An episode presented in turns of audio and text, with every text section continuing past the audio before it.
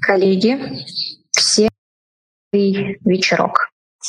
В Москве 19.00. Это значит, что мы начинаем наш очередной прекрасный voice-чат. Будем говорить мы сегодня про продажи, продолжать эту тему, развивать про продажи в B2B. Сейчас постепенно к нам будут присоединяться участники. Напишите, пожалуйста, будем потихонечку начинать. И небольшой экскурс э, о том, какая структура у нашего сегодняшнего мероприятия. Во-первых, у нас нетрадиционный voice-чат сегодня, потому что участников, гостей, э, непосредственно участников беседы будет трое. И сама структура встречи э, пройдет таким образом. Мы начнем предметно погружаться э, в вопрос продаж B2B, обучения продажам B2B. В конце у нас всегда есть 15-минутный, 10-15 минут слот на то, чтобы пообщаться с вами. Для того, чтобы задать вопрос, у вас есть две дорожки. Первая а, ведет в пост продажи и маркетинг, где вы можете задать свой вопрос текстиком.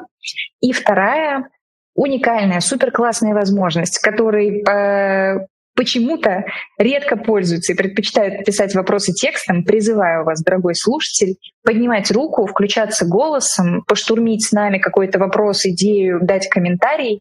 Для этого будет 15 минут в конце, пользуйтесь. Что нужно будет для этого сделать? Нужно будет попробовать нажать на микрофон, поднять руку, я это увижу, вот как сейчас это делает Андрей Егоров. И, соответственно, ну, Андрей, сейчас не время, к сожалению, но в конце обязательно, а, я дам возможность включить микрофон, микрофон включается, вы задаете свой вопрос. И таким образом в беседе сразу не три, а четыре участника. В общем, пожалуйста, пользуйтесь. Ну что ж, посмотрю комменты, все слышно, прекрасно, спасибо большое. Давайте потихонечку начинать. Первое, что я сделаю, это представлюсь сама, потом приглашу гостей, которых пока держу в тайне, и будем знакомиться. Итак, меня зовут Маргарита. Я директор по развитию компании Sensei. Мы авторы этого прекрасного канала. Непосредственно сами работаем на рынке B2B, и я задействована в продажах постоянно. Также бэкграунд у меня тоже сейлзовый и тоже в B2B. Что только не продавалось, какого только боевого опыта полевого не было. И, соответственно, исходя из этого, мне очень интересно сегодня погрузиться с ребятами в тему, пораспрашивать и забрать экспертизу чью же экспертизу мы будем забирать. А сегодня с нами два а, прекрасных гостя. Это Рустам Гайнулин и Алексей Страхов. Сейчас я, ребят, попрошу включить микрофоны. И, Рустам, давай начнем с тебя. Представьте, пожалуйста, нашему слушателю. Э, сделай короткое интро на себя. Рустам, больше 10 лет занимаюсь B2B продажами. Четыре года веду сообщество продавцов, больше двух лет пишу подкаст. Хлеб подает 2%. Ну и в целом очень люблю тему B2B продаж, трачу на это много времени и сил и объединяю людей. Наверное, коротко я бы сказал так. Класс, спасибо. Леша, здесь ли ты? Привет. Да, привет, конечно, здесь. Всем привет, ребят. Меня зовут Алексей Страхов. Я специалист в области маркетинга и продаж. Последние 15 лет я занимаюсь именно этим. Управляю различными командами, там, наверное, до 100 человек солзовых единиц, назовем это так, на протяжении длительного промежутка времени, плюс последние 10 лет, ну, наверное, больше факультативно для меня, но многие меня знают именно в этой стезе, занимаюсь в том числе и обучающей деятельностью, то есть провожу какие-то корпоративные, частные, всякие разные прочие тренинги, а, много где выступаю, поэтому я думаю, что будет, будет мне что сказать на заявленную сегодня тему. Слушай, класс. Я думаю, что точно будет. Э, постараемся погрузиться максимально. Слушатель, еще раз, мы говорим сегодня про обучение продавцов и ропов B2B. Что ж, э, мужчины, предлагаю приступать. Э, давайте я задам какой-то первый, самый, мне кажется, как бы вопрос, который стоит ближе всего, который самый болючий, это то, что в целом как бы нет такой специальности, как sales. Этому не учат а, объективно на уровне с другими профессиями, но тем не менее ни один бизнес не обходится без sales части. Вот как бы хочется услышать, как вы думаете, коллеги, почему, а, почему это еще не не отдельная наука, не отдельная специальность, на которую ну, как бы можно пойти и просто обучиться. Что думаете? Вы можете, Рустам, Леш, не выключать микрофоны, да. прям типа э, будьте со мной, будьте, будьте здесь. Да, окей. А, Леша, если ты не против, я начну, а ты продолжишь. Давай, давай, конечно, начинай. А, да, ну, на мой взгляд, а, наша специальность э, никак не обравлена в какую-то отдельную дисциплину и не имеет обучения, потому что она, а, слишком разнородна, ну, то есть B2B э, бывают супер разные, там, и есть люди, которые занимаются партнерскими продажами, есть там, а, не знаю, key account менеджеры и прочее, прочее, прочее. Это первое. А второе, как ни странно, мне кажется, что для многих продавец это такая пережиток советского прошлого, когда люди занимались форцовкой, и у многих людей, в принципе, отвращение к сфере, к сфере продаж. А в-третьих, а, очень сложно унифицировать все эти знания и выдать что-то супер-супер базовое на уровне того, что будет полезно всем. Вот я, наверное, так бы сказал. Mm-hmm. Ну, я, Слушай, наверное, меня... добавлю. Да, да, Леш, пожалуйста. Да, давай, да, сразу просто добавлю по поводу того, что на самом деле очень давно обсуждается э, высшее образование именно в сфере продаж, с учетом того, что у нас в стране, согласно статистике, э, вообще в целом торговая профессия, то есть это не только продавцы B2B, о которых мы сегодня говорим, но и всякие разные работники именно в сфере продаж, это вторая по численности профессия в стране. Это официальная статистика. И я соглашусь с Рустамом, что очень разнородные продажи, но кроме всего прочего я бы еще добавил то, что а, э, мы не очень понимаем какие конкретно навыки нужны тому или иному продавцу. И в зависимости от бизнеса они могут очень сильно кардинально отличаться. И забегая чуть вперед, скажу, что точно совершенно мы сегодня обсудим по поводу того, что многие бизнес не понимают, чему нужно обучать своего продавца и что ему конкретно требуется от этого продавца. Это первая история. А вторая история mm-hmm. с тем, что э, по сравнению с огромным количеством других профессий и профилей, э, очень динамичная среда все постоянно меняется, и продажи очень сильно зависимы от внешних факторов. Что произошло в том числе там, в нашей стране в последние годы, начиная, наверное, с ковида, но это же все очень сильно отразилось на том, каким образом ведут себя продавцы прямо сегодня и как нужно продавать. Слушайте, вот как бы я прям сижу параллельно и выписываю, да, потому что мне так проще просто дальше закопаться в тему. Вот хочется немного остановиться мне что мэчится? То, что есть какое-то пренебрежение к профессии, ну, как бы, да, в целом, вот э, Рустам сказал, что э, сейлзов объективно мало кто любит. Есть какой-то флер э, недобросовестности, ну, в общем, неприятный флер есть, если верхнеуровнево смотреть. Но вот эта история про разнородность, ну, типа, а, маркетинг тоже очень разнородный. А специфика есть внутри практически каждой профессии. А, методологии, а, ну, какие-то универсальные, кажется, тоже есть. Ну, типа, есть же азы, которые важно пройти. А может ли быть, ну, в моем мире, мне кажется, что мы просто до этого еще не сэволюционировали условно. Ну, типа, вот если рассматривать на дистанции лет 20 вперед, я очень верю, что это должно появиться в образовательной среде на уровне именно специальности высшего образования. Вот насколько вы разделяете мои прогнозы здесь? А, Рит, давай так. А, я а, в рамках группы компаний, в том числе, мы думали по поводу совместного проекта с одним из крупнейших вузов нашей страны, как mm-hmm. внедрение в целом специфики вот продавца и образования высшего образования продавца в России. И это достаточно сложный процесс, который требует не только большого количества денежных вложений, умственных вложений большого количества специалистов, но в том числе и стандартизация профессии. Mm-hmm. Если мы прекрасно можем а, с тобой, так как мы оба, насколько я понимаю, с рынка маркетинга и рекламы, так или иначе, mm-hmm. да, и связаны mm-hmm. с ним, мы прекрасно понимаем, что есть определенный инструментарий, который по большому счету дорабатывается и изменяется, но глобально чего-то супер нового в долгосрочной перспективе, ну, если и появляется, то достаточно редко. А, количество технологий продаж, подходов к продажам и прочего, прочего, прочего, что на текущий момент а, есть в отрасли именно B2B, наверное, продаж, оно гораздо больше и гораздо динамичнее. И мы можем а, привести там огромное количество примеров таких вещей. Я, наверное, вот такой комментарий дам, но вообще глобально, да, я бы тоже очень хотел, чтобы высшее образование продавца появилось, но я прекрасно понимаю, что пока мы не стандартизируем подходы, не стандартизируем данные, не стандартизируем критерии, это очень сложно реализуемо на самом деле.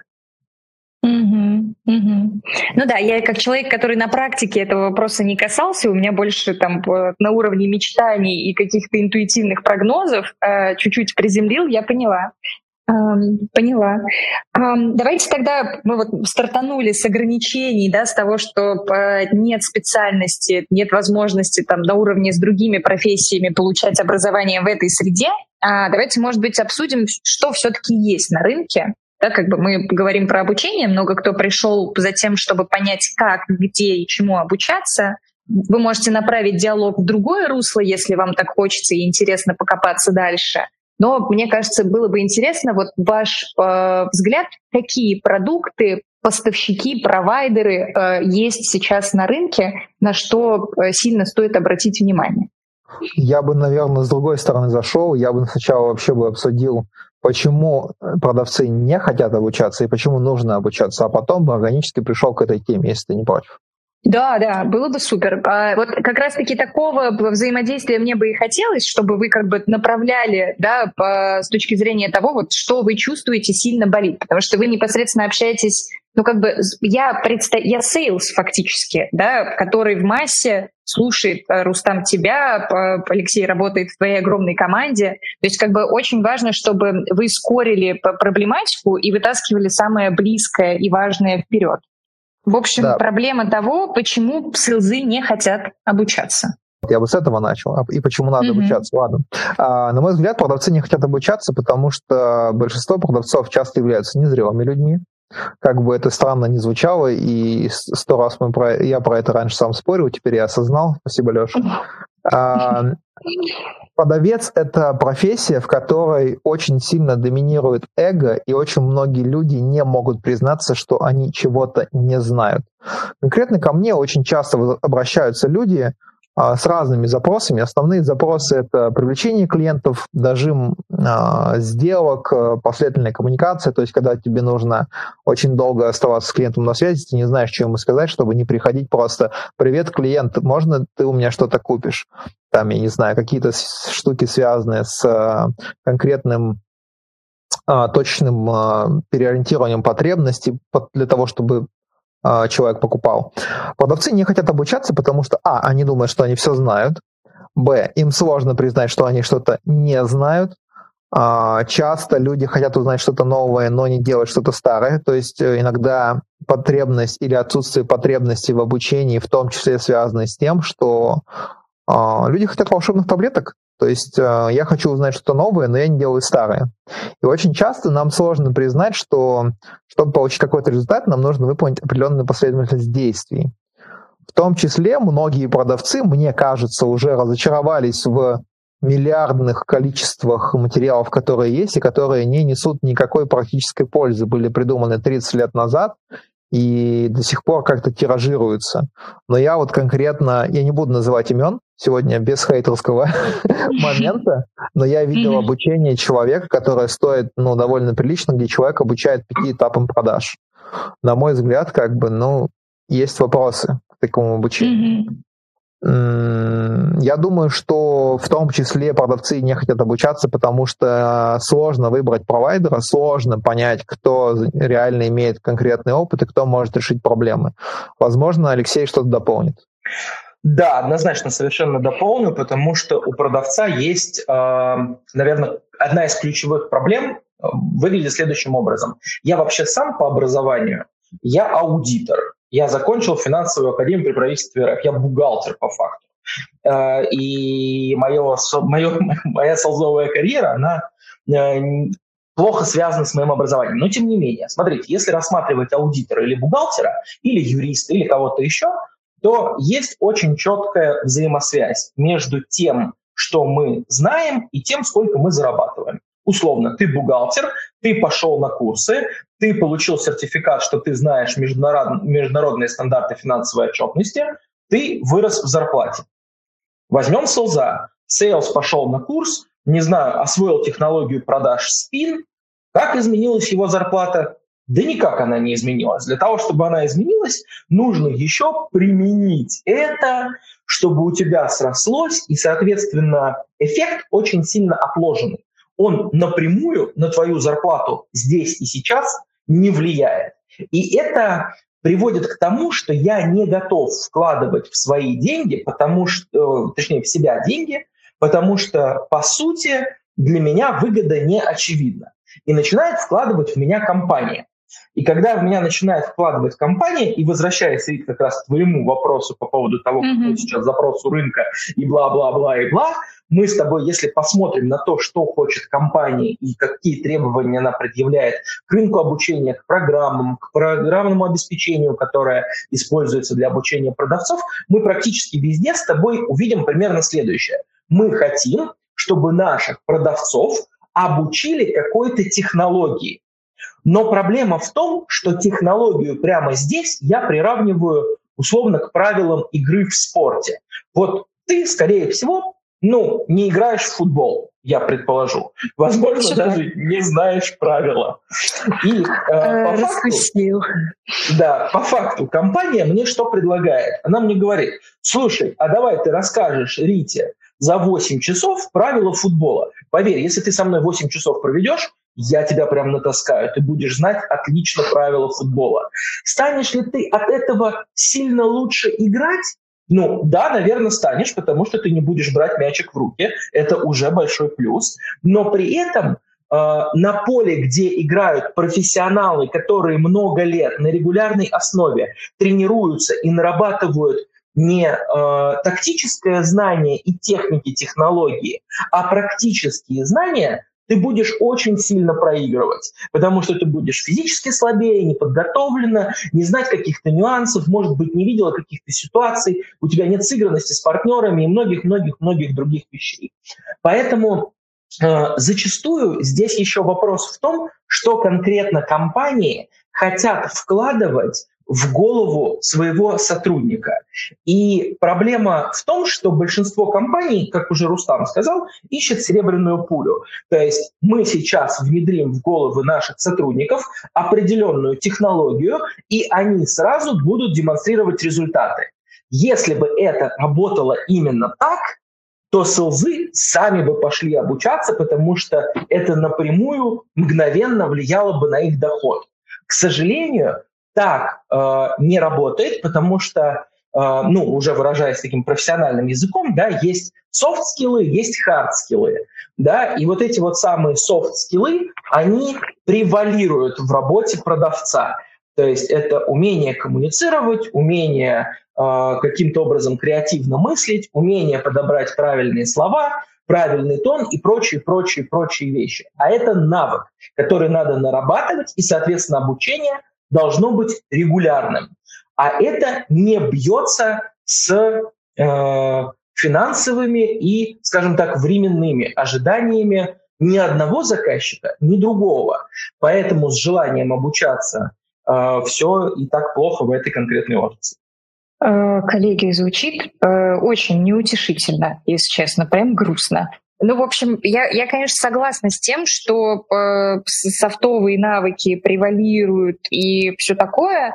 Э, ну вот я себе э, что зафиксировала, что вот что останавливает, да, возвращаясь к вопросу, типа, почему sales не хочет обучаться или почему обучаться сложно? Потому что провайдера найти, да, поставщика услуги, которая действительно бы была понятна ценность, был понятен профит, э, непросто, потому что много недобросовестных продуктов.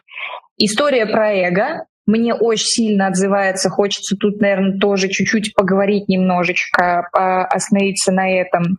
И третья история, что все-таки больше нужно качать софтовые навыки, которые полевым опытом качаются, а не какой-то интервальной, краткосрочной историей и загрузкой в себя чужой методологии. Вот как бы три поинта выписала. Упустила что-то мужчины? Или э, все так?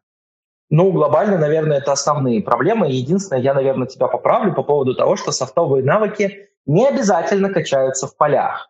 То есть их можно mm-hmm. качать и э, условно в офисе, но это должны быть регулярные тренировки. Возвращаясь к спортсменам, у них же есть не только полевые игры, понимаешь, официальные, но у mm-hmm. них есть еще тренировочный процесс. Этот тренировочный процесс просто должен быть выстроен и на регулярной основе. Поэтому, наверное, как-то так. Давай, вот если ты тут остановился, попробуем это развить. То есть имеется в виду, что а, если переходить к конкретным там, методологиям, ты имеешь в виду ролевые какие-то, ну, как бы проигрыши ситуации, да, на постоянной основе, имитация каких-то кейсов, ну, как бы внутри команды. Это имеется в виду? Все очень сильно зависит от того, какие скиллы мы качаем. Потому что один из самых распространенных приемов на Западе, к примеру, который работает до сих пор, хотя был изобретен много десятилетий назад, это история про то, что ты берешь условно стул и начинаешь без остановки рассказывать про этот стул. Вот все, что ты можешь про него рассказать. Первая у тебя отметка – это рассказывать про стул минуту. На самом деле рассказывать про стул минуту достаточно сложно – Три минуты еще сложнее. Но если ты будешь проделывать эту историю на протяжении условно полугода раз в неделю, то через полгода ты сможешь про стул говорить два часа без остановки, не повторяясь и не запинаясь. И это очень сильно повлияет на то, как ты коммуницируешь с клиентом. То есть это развитие и коммуникативных навыков, и твоего речевого аппарата, это развитие креативных навыков каких-то и прочих всяких вещей. То есть можно такие вещи делать, но ролевые игры, конечно, это самое распространенное, но, к сожалению, создать нормальную ролевую игру в офисных условиях очень сложно. И если это делается человеком, который не умеет это делать, а у нас, к сожалению, в стране очень большое количество руководителей, которые на самом деле не руководители, а просто ведущие менеджеры, и которые делают это первый раз, ты можешь этим только навредить, создав какую-то вакуумную ситуацию внутри коллектива, в которой sales научится себя вести, но в реальном мире это будет работать абсолютно по-другому. Угу. Потому что это будет оторвано от реальности, потому что контекст будет искусственный или почему? А, потому что будет искусственный контекст, потому что будет искусственная реакция, потому что sales, uh, который будет uh, работать в конкретно этой замкнутой ситуации, он будет работать зачастую для того, чтобы просто удовлетворить своего руководителя, а, mm-hmm. и, б, потом не получить хейт в курилке от своих коллег. Uh, ну, понимаешь, как это работает, это да, чисто да. психологическая история. Э, и это абсолютно другая задача, а не та задача, которую мы решаем на реальной встрече или в реальных переговорах. И здесь может произойти очень серьезный слом. Слушай, прикольно. Вот, ну, как бы сейчас вот, кажется, что у нас наметилось прям три конкретные отправные точки, вот софтовые навыки, эго, силза и про то, как сложно найти провайдера. Вот хочется в софтах еще чуть-чуть покопаться. А, вот ты накинул очень интересную штуку про стул, и про рассказ э, вокруг одного предмета, который качает сразу несколько навыков, если делать это регулярно. Вот как вы думаете, вот история про словоблюдие условное. Вот я достаточно часто участвую во встречах sales овых и сильно часто э, вижу и чувствую, что sales выгружает, как бы и загружает, и доминирует в беседе, и на самом деле навык, ну как бы слушать, да, как бы и слышать, что говорит тебе человек, вовлекать его в диалог, он тоже немаловажен. Вот как бы, мне кажется, очень много кто из селзов вот этой, этой, этой грани не видит и не чувствует. Но... А, мой камерный опыт или по факту так и есть? Вот. Сказал, что тут еще важнее, наверное, сначала навык правильно выражать свои мысли, потому что вот у нас есть э, такой кружок графоманов, где мы пишем заметки на тему продаж, которые выходят на нашем канале. И часто многим людям тяжело свои мысли как-то оформить так, чтобы донести что-то до слушателя. Но по факту это же один из самых главных навыков продавца, да? А, правильно высказать то, что ты хочешь донести до клиента, чтобы он так это понял. Ну, понятно, что в этом случае клиентом являются все участники канала. То есть слушать, mm-hmm. да, э, ну, там же есть правило баланса, то есть правило баланса, по-моему, 60 на 40, но, опять же, да, если у тебя в беседе действительно ты, ты говоришь, э, не знаю, там 80%, а клиент 20%, то, ну, конечно, вряд ли это будет продажей, на мой скромный взгляд. Mm-hmm. Тут еще очень большой вопрос, связанный как раз э, с проблемой обучения. Потому что вот все, что ты подсветила, это история, которая навязывалась условно 20-30 лет назад в продажах, на которых сейчас выросли все руководители и директора, которые пытаются это дальше развивать. А мир-то изменился. Извини меня, но 15 лет назад не было Ютуба. Прямо сейчас без Ютуба в целом жизнь представить очень сложно. Поэтому э, в целом подход должен меняться. Но при этом нас всех, ну меня, к примеру, когда я начинал только свою карьеру в области продаж, меня учили примерно следующим. Что происходит? И то, что я сейчас вижу, как заказчик на встречах, когда ко мне приходят продавцы. Приходит продавец и говорит, здравствуйте, Алексей, меня зовут там Иван Иванов, я из компании там ООО «Ромашка». Сейчас я вам расскажу о продукте, потом расскажу, зачем он нужен, потом вы задаете вопросы, потом мы с вами обсудим договор. Но это похоже на нормальную коммуникацию, на живую, потому что продажи изначально это живая коммуникация. Это все равно, что я подхожу к девушке в баре, и говорю, привет, я Алексей Страхов, у меня офигеть какая зарплата, классная машина, извините, гениталии по колено висят, и вообще пойдем со мной. Ну так же не работает. Ну я такого не видел никогда в жизни. Поэтому и на встречах у вас то же самое не работает. Клиент хочет пообщаться. Клиент хочет, чтобы его услышали, чтобы его выслушали. Точно так же и девушка в баре хочет, чтобы ее выслушали. Понимаешь? Вряд ли ну, да. тебе так подходили. Поэтому да, все очень просто. Э, ты, ты большой специалист, Леш, в наглядных иллюстрациях. Футбол, девушка в баре, это очень хорошо погружает в контекст и меня, и всех, я думаю. Смотри, чё, я, я супер согласна, ну, типа, с тем, что, во-первых, все очень динамично, супер быстро развивается, и вот это застревание сейлзов в устаревших практиках, это прям, ну, как бы очевидная боль, на мой взгляд. Вопрос в том, что вот есть механики, которые позволяют качать коммуникацию. Вот, вот это условное свободное, виртуозное словоблюдие, да, описывать стул, а, ну, как бы практиковаться в беседе перед зеркалом, ну, короче.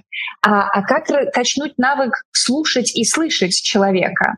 Как качнуть навык вовлечения человека в беседу, раскрытие нужной от него информации, как бы забор этой информации в правильном, в нужном контексте. Про последующую обработку даже не буду пока говорить. Вот какие тут есть механики? Вот про это хочется покрутить чуть-чуть. Ну, я бы, наверное, ответил бы, что основная механика – это создание некого чек-листа того, что ты хочешь получить от клиента в рамках своей коммуникации. То есть для меня есть определенные э, параметры, которые должны быть соблюдены, когда я коммуницирую с каким-то человеком в рамках какой-то солзовой коммуникации.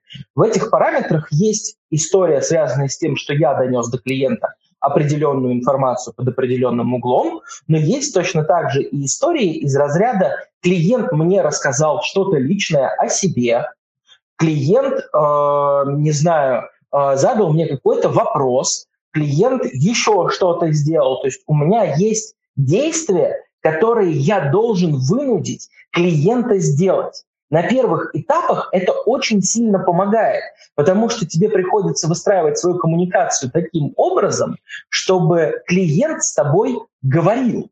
И тогда тебе приходится изменять в целом свой подход к коммуникации. Но здесь очень важный момент для всех, кто будет слушать подкаст, назовем это так, этот voice-чат в записи mm-hmm. или еще каким-то другим образом, это то, что то, что я сейчас описал, очень сильно похоже на такую, на реверсивную формулу скрипта. Но я категорически против скриптов в коммуникации как таковых, потому что я считаю, что они диалог убивают. И э, для меня вот этот вот чек-лист, который у меня для себя создан, условно, он свободный. То есть я не должен выполнить все пункты.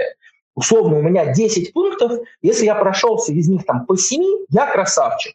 Если я прошелся mm-hmm. по пяти, тоже норм. Это не значит, что я должен жестко быть привязан к тому, что, ой, обязательно расскажите мне про свою собаку. Нет, это так не работает, к сожалению.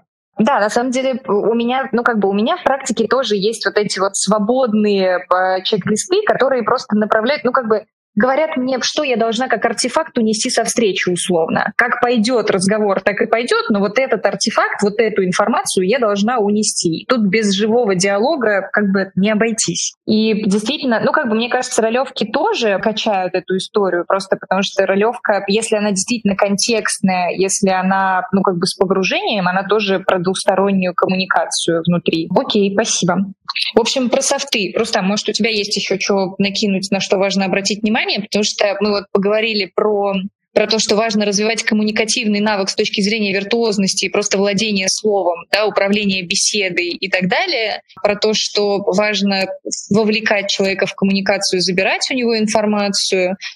Может быть, что-то еще хочется здесь отдельно проговорить тоже говорят одно и то же. Когда они приходят к ЛПРу, говорят одно и то же, делают одно и то же, а сложно выделиться и сложно запомнить. Это не значит, что нужно делать какую-то дичь, а значит, что нужно отличаться от других продавцов и понять, как ты будешь, не знаю, платить свое уникальное предложение под запросы клиента, понять, какой панчлайн кинуть, если тебе клиент такое возражение накинул. У тебя должно быть очень гибкий, должен быть ум, у тебя должна быть очень хорошая вариативность.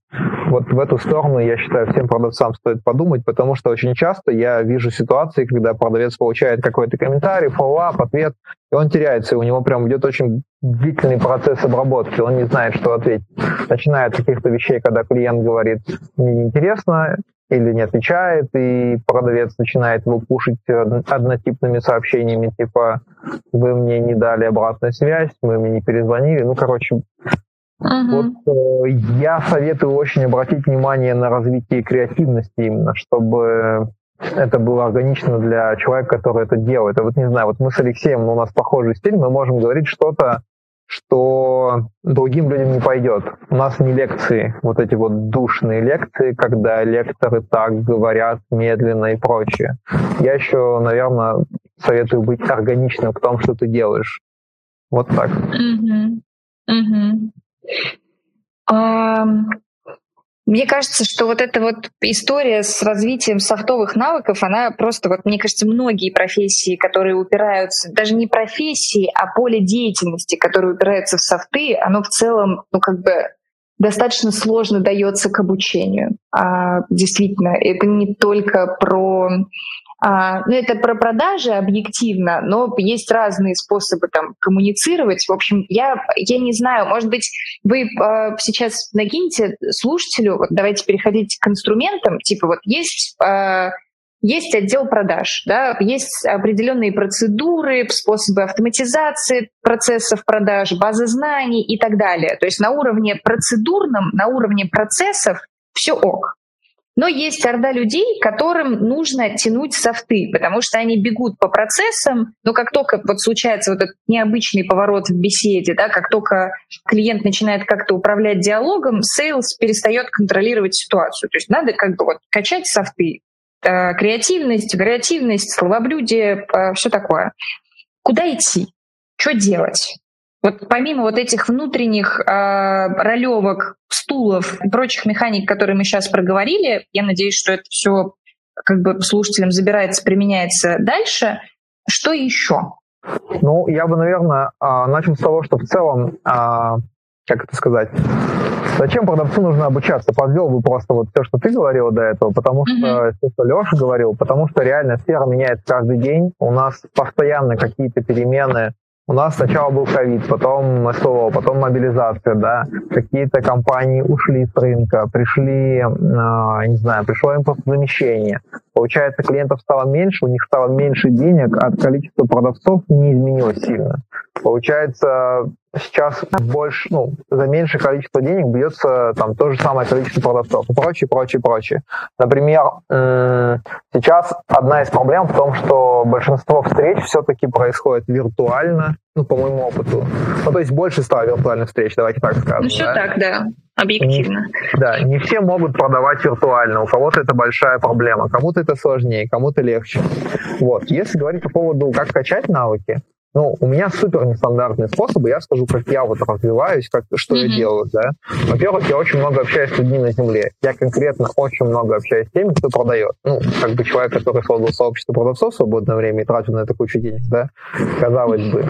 Это первое. А, второе, я постоянно, так как пишу подкасты с топ-менеджерами, я знакомлюсь с новыми людьми и пытаюсь в них что-то подчеркнуть такое, а, в чем я, как говорится, не силен. Да? То есть э, я нахожусь в поиске таких, ну, я бы не сказал, это тьютер элементов, в поиске людей, у которых можно чему-то научиться. Да, я знакомлюсь с ними через подкаст. Безусловно, сложно будет всем свой подкаст создать, да, и mm-hmm. знакомиться с топ-менеджерами. Но если не делать что-то в направлении того, чтобы найти людей, которые тебя могут чему-то научить, видимо, ну, ничего ты не сделаешь. Вот. А, ну и плюс я бы, наверное, очень сильно подумал над осознанием проблемы, потому что глобально нету прям универсальных способов для каждого человека. Восприятие информации, закрепление и прочее. Ну, то есть то, что подойдет мне, не факт, что подойдет другому человеку что у него не работает. Тут, наверное, я бы еще не снимал ответственность не с руководителя, а именно с человека, у которого что-то не получается. Потому что иногда, когда у кого-то что-то не получается, возможно, ему это и не нужно. Это тоже один из ответов. Наверное, так. Леша, что-то добавишь? Да, я добавлю еще такую штуку, что каждый человек, с которым ты коммуницируешь, вот любой из слушателей этого э, voice-чата, любой из людей, который там написал комментарий у вас в группе или еще где-то, любой человек может меня чему-то научить. Это первая история, и нужно это принять как данность. Любой человек чему-то тебя может научить. Э, это пункт номер один. Пункт номер два заключается в том, что каждому отдельно взятому продавцу, ну, в идеале, если у вас э, в подчинении небольшой отдел продаж, которым вы можете прямо оперировать э, очень, ну, как это сказать, персонально, да, то у каждого руководителя должно быть понимание такого психологического портрета своего кадра.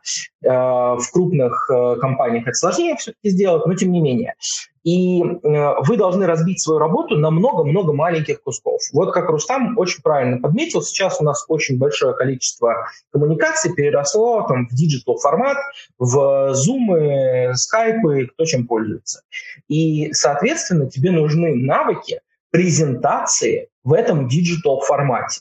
Внимание, вопрос. Кто в целом в мире лучше всего что-то презентует в digital формате?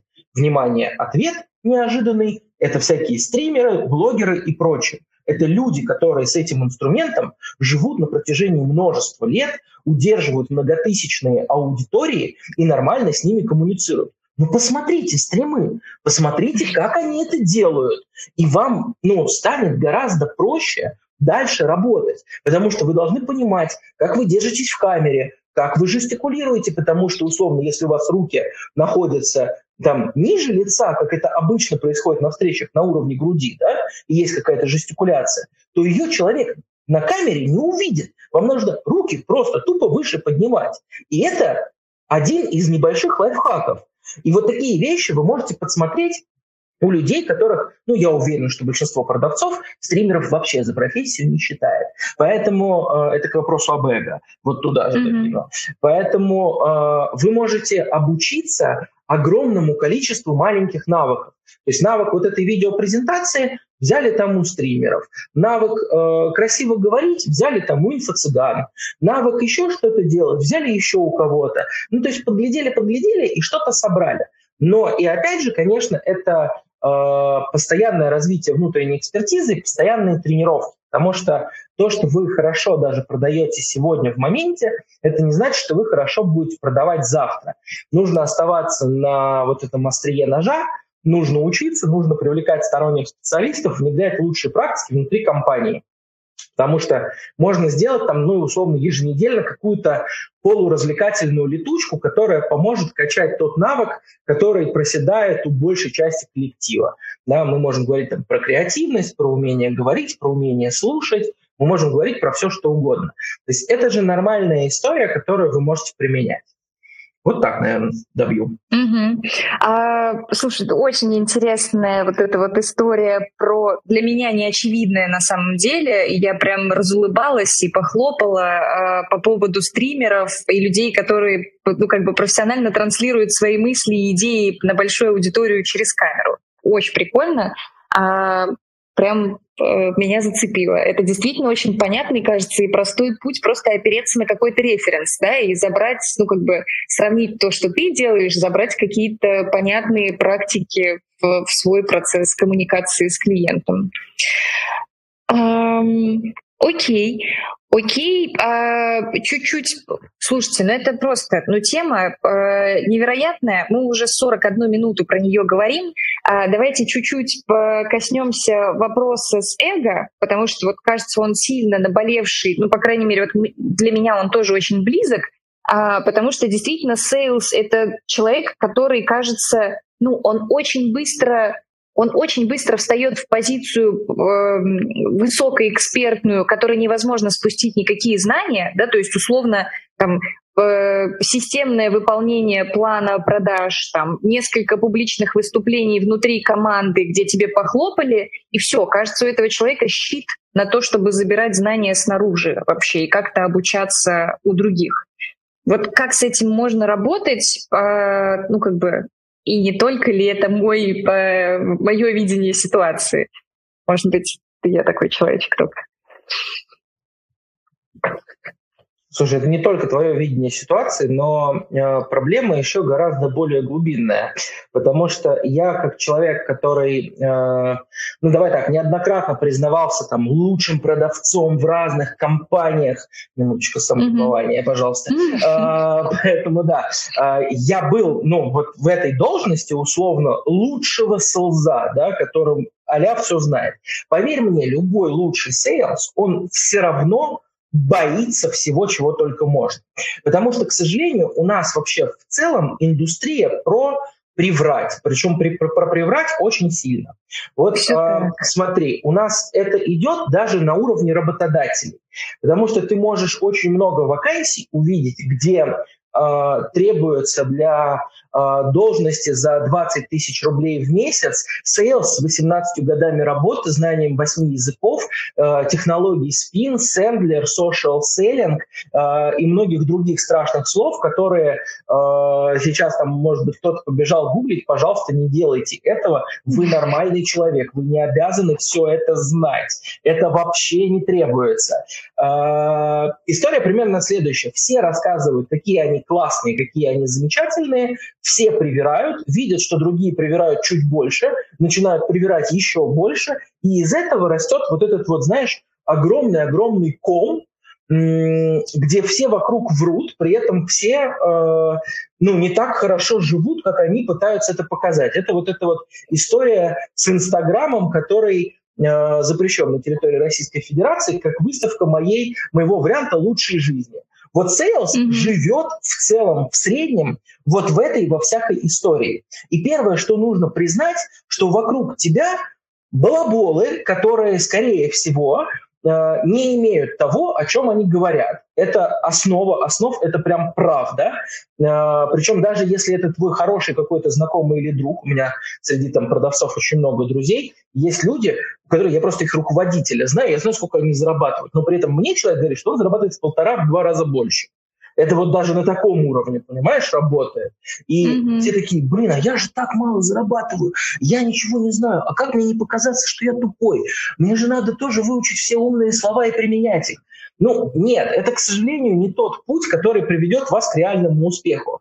Просто-напросто пытайтесь э, получать информацию дозированно. И самое важное, если вы получили какую-то информацию, пытайтесь забрать какой-то кусочек и использовать ее, применить в своей работе, э, зачерпнуть под себя, Я, к примеру, очень люблю приводить в пример э, замечательная абсолютно методология продаж спин, которую там разработал Нил Рэкхэм, написал эту книжку великолепную, но, к сожалению, все знают у нас спин, но никто книгу не читал от корки до корки. А там прямо в предисловии написано «Я, Нил Рэкхэм, считаю, что спин нифига не работает». То есть вы можете взять какой-то небольшой кусочек и применить под себя. Э, и так работает практически любая технология, практически любая система. И если вы чему-то научились, условно вас тому же самому спину обучали, э, вы поняли всю технологию, но не работает для вас ее какой-то кусок. Или она может вообще для вас не работать. В этом нет ничего страшного. Это не история того, что вы плохой человек. Просто возвращаясь опять же к этой методологии, там есть четыре типа вопросов, которые задают. И один из типов вопросов это тот, который говорит о вашем потенциальном будущем, а а как вы думаете, вот если вы придете на обучение к Алексею Страхову, наверное, вы завтра будете зарабатывать на 100 тысяч рублей больше. Ведь да? И тебе клиент такой отвечает, да.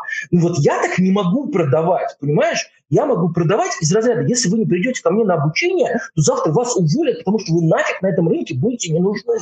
И это нормально, потому что я негативный, адский, ну, огромный бородатый мужик, понимаешь? Я злой человек. И это нормально, что для меня работает эта сторона технологии. И точно так же для там, всех слушателей, для всех подчиненных там, или людей, которых вы обучаете, что-то будет работать, что-то не будет работать. Но вам нужно потреблять как можно больше информации, потому что этим вы, а, развиваете свой кругозор и можете поддержать диалог на гораздо большее количество тем вместе с вашим клиентом, да, это с одной стороны, а с другой стороны вы можете найти что-то такое, что будет работать лично для вас. Вот такой punchline. Mm-hmm. Угу. А, слушай, э, действительно punchline.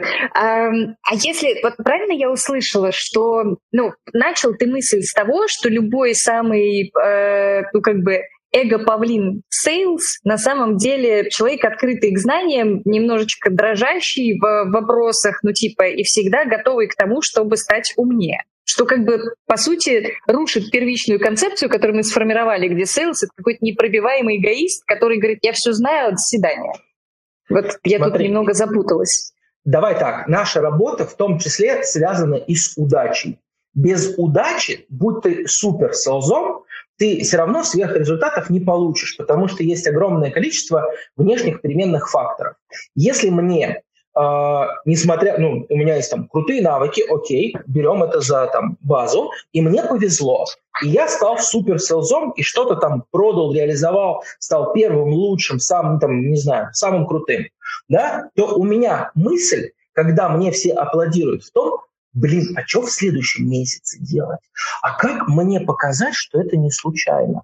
Блин, а как бы мне вот, вот это сделать? Понимаешь, да?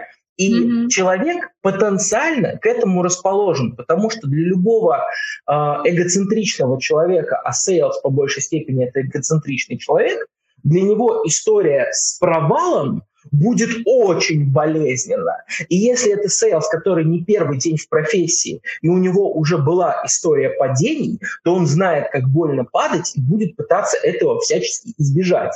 И на этом вы можете э, сыграть. Там вот как раз в чате, там дальше мы, наверное, перейдем к вопросам, там есть вопрос по поводу того, что есть опытные менеджеры, которые там все умеют и бла-бла-бла-бла-бла. Это все замечательно. Но сегодня ты опытный менеджер, а завтра ты ничтожество. Давай что-то с этим сделаем. Но это мой подход, как я сказал, я злой негативный человек. Э, кажется, да. Кажется, да, Леш, что-то прям прозвучало сурово. Но зато ответили на вопрос э, слушателя. А, не, ну на самом деле действительно все очень динамично, и, наверное, это, ну, как бы не очень, а, не, не самая разумная позиция. Ее разбить с точки зрения аргументов кажется легко и подзапаковать обучение. Ну, по крайней мере, ты сейчас прям накинул конкретные а, комментарии. Давайте, знаете, как поступим? 10 минут. А, очень хочется, конечно, продолжать, но надо уважать э, оговоренные рамки по времени. А, коллеги, кто с нами сегодня? Я вижу вопросы в чате, по ним пробежимся, если вдруг э, до них добежим сейчас, но у вас прямо сейчас есть возможность поднять руку, продублировать свой вопрос голосом, ну как бы как-то обменяться э, мнением вживую, если э, ок, тяните руки, я подключу вас. Если нет, сейчас побежим по чату. Um, очень, на самом деле, спасибо мужчины большое за вот это вот погружение в профессию. Кажется, что это больше, наверное, нам не, не удалось добежать до провайдеров, до продуктов, до конкретных вещей, до типа чему обучаться, но, по крайней мере, а, сформировалась вот эта вот софтовая дыра, да, это то, что мы вот в первой половине сформулировали, а софтовая навыковая дыра, которую важно залатать, и был прям ряд инструментов, с помощью чего это можно, ну, как бы с помощью чего этого можно а, достичь.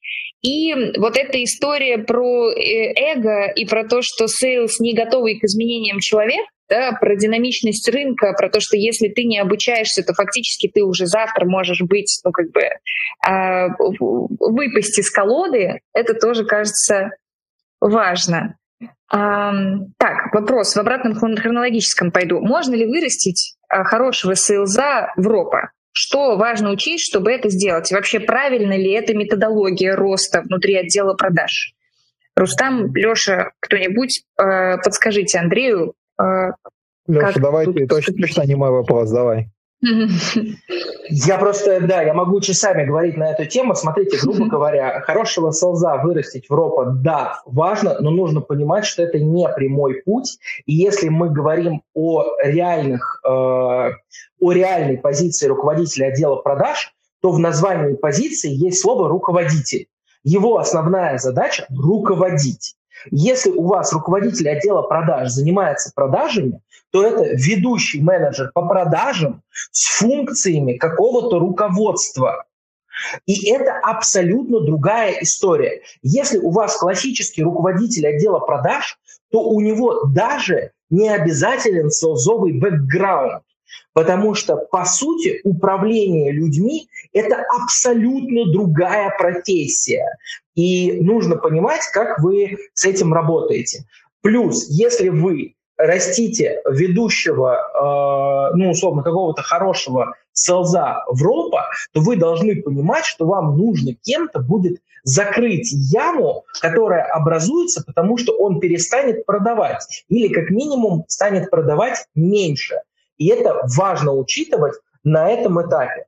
Это, ну, наверное, очень короткий ответ на этот вопрос. Но это прям вот отдельный voice-чат можно эту тему замутить вообще легко. А, класс. А, очень хочется несколько отдельных voice-чатов внутри этой темы, потому что, ну, она кажется просто невероятно объемная. А, спасибо. Давайте закроем э, вопросы зрителей, потому что их много, все хотят знать всякое. А, сейчас попробую э, каждого уважить. Вот Дмитрий спрашивает, есть ли разница в обучении и подготовке CDR и BDR? По моему опыту, BDR никто никогда не обучает, кроме непосредственного обучения продукту. Я так понимаю, речь идет про а, входящую или исходящую инициативу. Просто BDR в том числе, ну, тут надо определиться, кто такой BDR, кто такой SDR. На самом деле, зачастую BDR и SDR выполняют одни и те же функции. Тут, ну, просто каждая компания называет их по-разному. Иногда SDR квалифицирует входящие лиды, проводит mm-hmm. что-то до первой встречи, а дает э, на обработку аккаунт экзекутив, который дожимает. Иногда SDR сам находит в холодную ну, кого-то, квалифицирует и назначает встречу тоже аккаунт экзекутив. BDR зачастую занимается тем же самым. Ну, то есть э, тут все сильно зависит от определений. А разница в обучении, ну да, просто вопрос, кто, кто что вкладывает. Если мы говорим о том, что SDR занимается чисто холодным поиском, но то, конечно, разница существует. Ему там нужны определенные навыки проспектинга.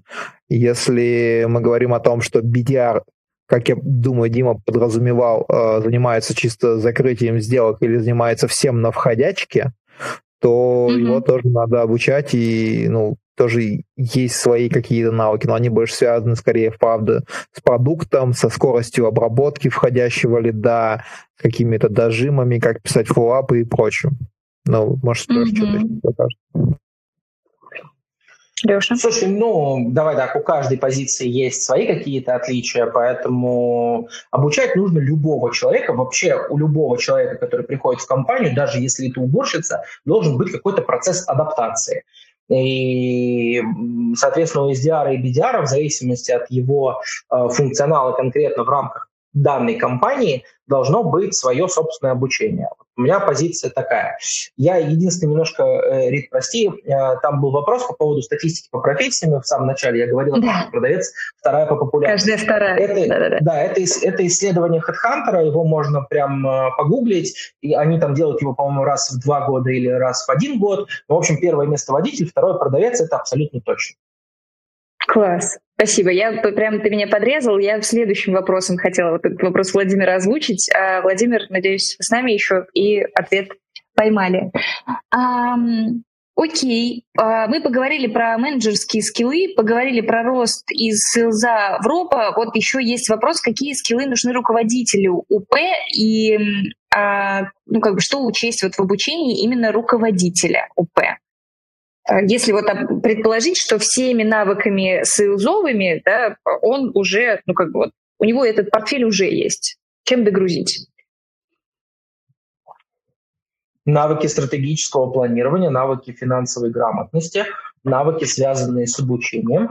И э, вот добивая, наверное, вопрос, который был чуть раньше по поводу роста селза в РОПа, это mm-hmm. история, э, которая ну, наверное, у 99 солзов из 100, которые росли из э, солза в руководителя, это огромные проблемы с делегированием.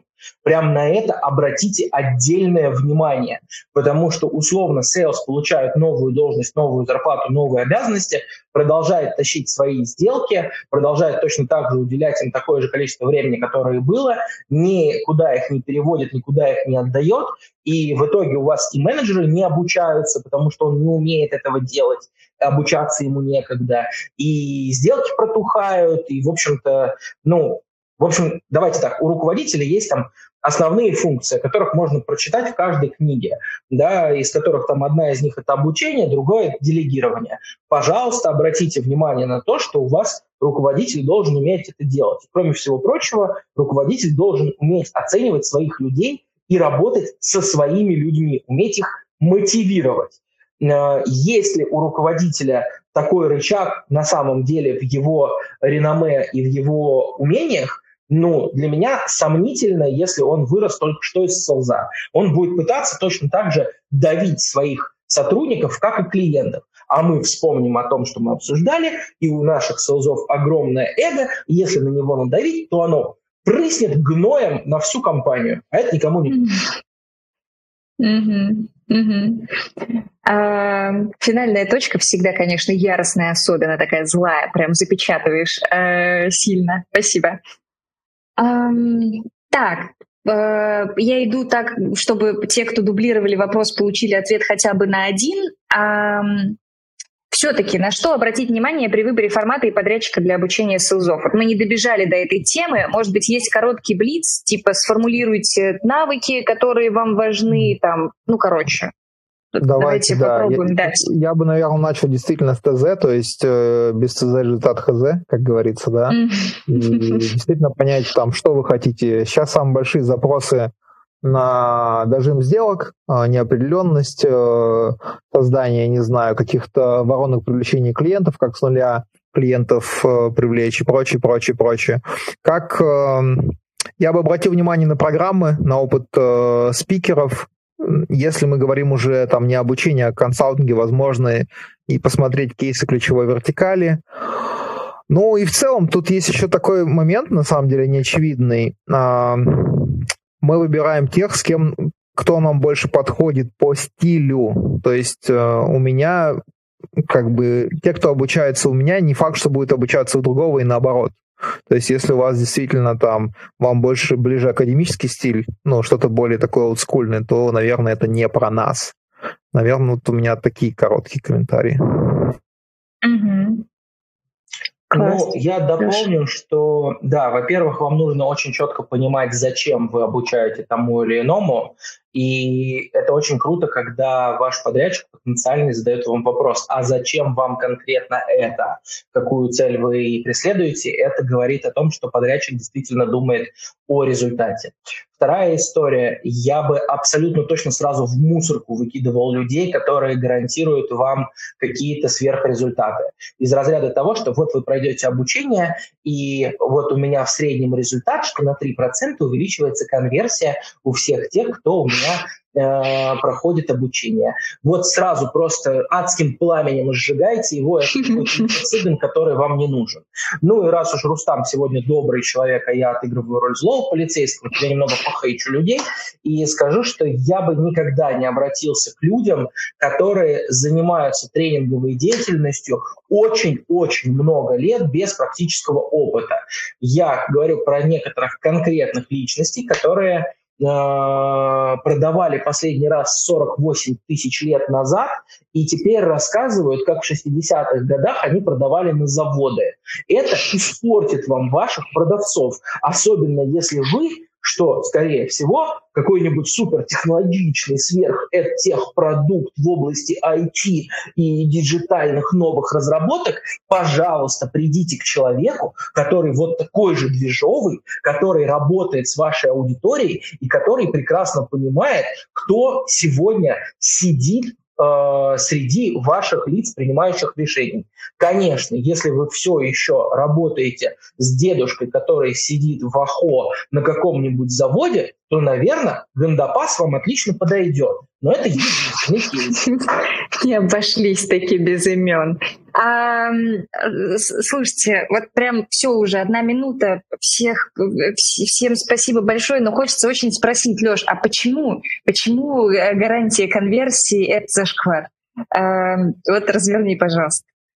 Гарантия конверсии – это зашквар, потому что результат э, обучения будет зависеть не только от тренера, но и от того, каким образом вы будете применять полученные знания. И э, условно у тебя может быть отличный тренер в качалке, Понимаешь? Но если ты после качалки пришел и сожрал двойной биг хит новый от вкусно и точка, то результата у тебя не будет. И ага. э, в этом виноват не тренер, а только ты сам, и ты просто ленивая задница. И это нормально, потому что большая часть людей не хочет работать. Это нормально.